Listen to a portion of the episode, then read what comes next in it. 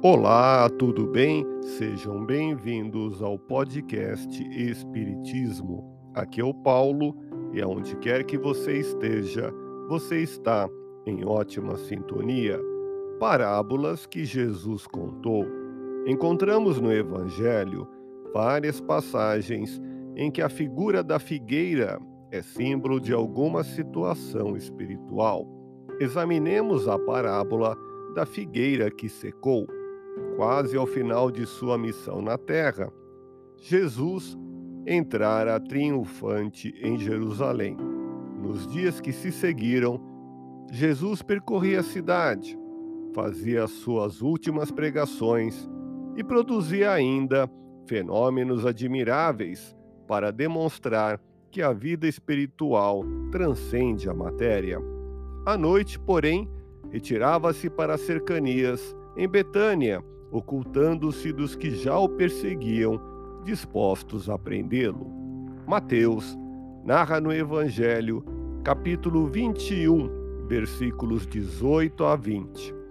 Ao voltar à cidade de manhã cedo, Jesus sentiu fome.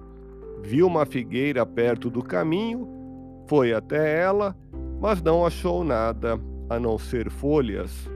Então lhe disse: Jamais nasça fruto de ti. E a figueira secou imediatamente.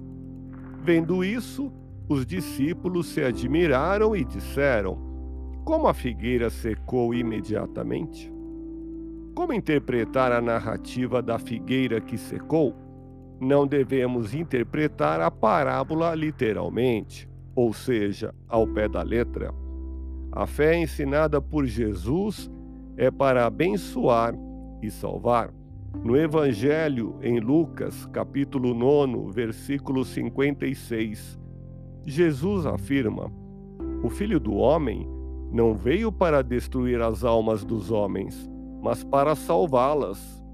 E isso se comprova nos feitos admiráveis que Jesus realizou, por exemplo, na cura ou alívio aos doentes que o procuravam.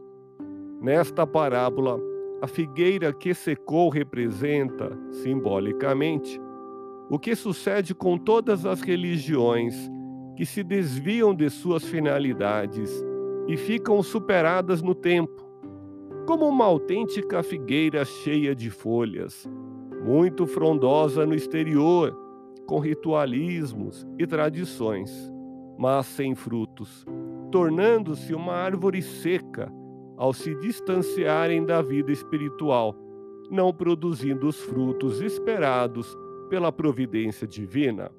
Observamos ainda hoje, e sempre será assim, toda instituição humana que se afastar da vontade de Deus, que deixar de servir aos desígnios divinos da verdade, fraternidade e progresso para todos, não dando frutos espirituais, afasta-se da graça divina, condenando-se a si mesma à esterilidade moral na essência e no sentimento.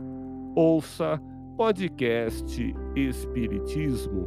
Agradeço sua audiência, fique na paz do Cristo e até o próximo episódio.